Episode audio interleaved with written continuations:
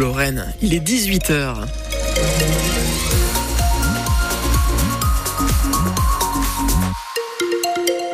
Le journal, Bradley de Souza. On a un accident sur nos routes. Oui, euh, au niveau de Volmerange-les-Mines, départementale 58, la fameuse avenue de la Liberté. Euh, on arrive euh, depuis Thionville, depuis Dudelange, en direction par exemple de Canfen.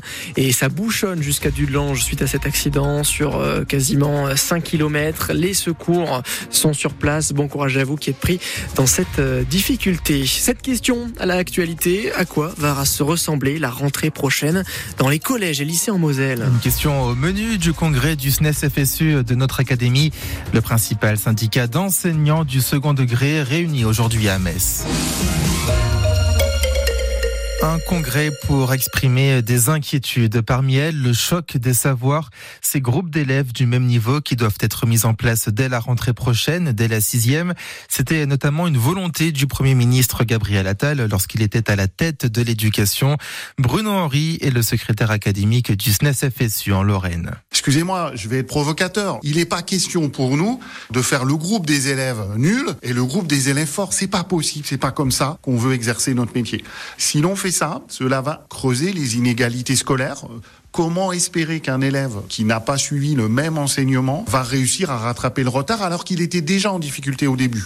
La solution, c'est de laisser les enseignants dans la classe répondre aux besoins des élèves. Ça veut dire un des effectifs allégés qui permettent en ayant moins d'élèves, de s'intéresser à chacun. En collège, il ne faut pas dépasser les 20 élèves par classe, notamment en sixième. Ça veut dire des horaires suffisants. Un professeur de mathématiques en cinquième, il n'a les élèves que trois heures et demie par semaine. C'est pas assez. Il faut donner plus d'heures aux enseignants. J'ai pas dit plus d'heures aux élèves, forcément. Plus d'heures aux enseignants avec des groupes de besoins. C'est comme ça que ça marche. La recherche scientifique, la comparaison internationale montre que ça, ça marche, mais que les regroupements de niveaux proposés, ils vont être très contre-productifs. Bruno Henry, le secrétaire académique du SNES FSU en Lorraine, le syndicat qui dit aussi son inquiétude de voir des postes d'enseignants supprimés au collège et au lycée à la rentrée prochaine. 82 postes d'enseignants supprimés en Moselle, mais cette fois dans le premier degré en maternelle et en primaire. L'académie de Nancy-Metz l'a annoncé il y a un peu plus d'une heure. C'était à la crainte des parents d'élèves réunis ce midi devant la préfecture à Metz pour protester contre ces fermetures programmées. L'académie précise dans un communiqué que 70 nouveaux postes seront ouverts, dont 4 à destination des enfants en situation de handicap. La grève se poursuit à la SNCF. Il y aura encore ce week-end un TGV sur deux. Les trois quarts des contrôleurs sont en grève. Ils demandent une hausse de leur salaire. À la gare de l'Est à Paris, où les policiers ont trouvé une vingtaine de reptiles, des espèces protégées, des lézards et des petits iguanes dans les bagages d'un voyageur. Il les avait cachés dans des chaussettes.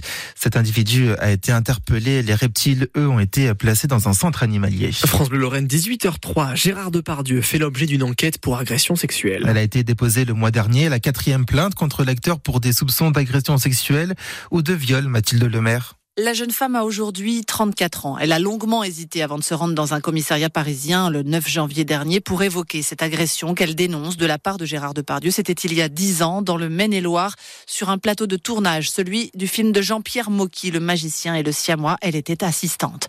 La trentenaire évoque des mots indécents mais surtout des mains partout sur le corps, comme d'autres jeunes femmes qui, sans avoir porté plainte contre le comédien, ont témoigné nombreuses publiquement de scènes du même genre. Avant elle, une journaliste espagnole a déposé plainte dans son pays pour des de viol. L'actrice française Hélène Darras aussi pour agression sexuelle, mais sa plainte a été classée fin décembre, les faits étant prescrits.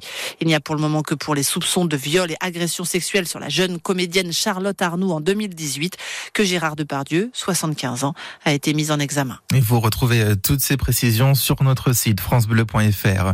Il était considéré comme l'opposant numéro 1 à Vladimir Poutine. Alexei Navalny euh, est décédé. Il avait 47 euh, ans et purgé une peine de 19 ans de prison. Les services pénitentiaires disent qu'il s'est senti mal après une promenade. Emmanuel Macron a de son côté réagi cet après-midi. Dans la Russie d'aujourd'hui, on met les esprits libres au goulag et on les y condamne à mort, écrit le chef de l'État sur le réseau social X. Plus des euh, trois quarts de la France en alerte rouge au pollen et on est concerné en Moselle d'après le réseau national de surveillance aérobiologique. C'est surtout euh, chez nous à cause des branches d'aulne et ça devrait durer plusieurs jours. Pas d'allergie, mais quelques pépins physiques pour les joueurs du FC Metz à 48 heures du déplacement à Montpellier pour la 22e journée de Ligue 1 de football, avec déjà deux forfaits sûrs, les milieux Kevin Endoram et Ablaï Jallo qui sont blessés. Et puis il y a quelques incertitudes. Cheikh Sabali et Lamine Camara ont des petits soucis de santé. Le milieu de terrain Danley Jean-Jacques, lui, a ressenti une gêne au genou. Cette 22e journée de Ligue 1 qui s'ouvre ce soir avec ce match entre Lyon et Nice.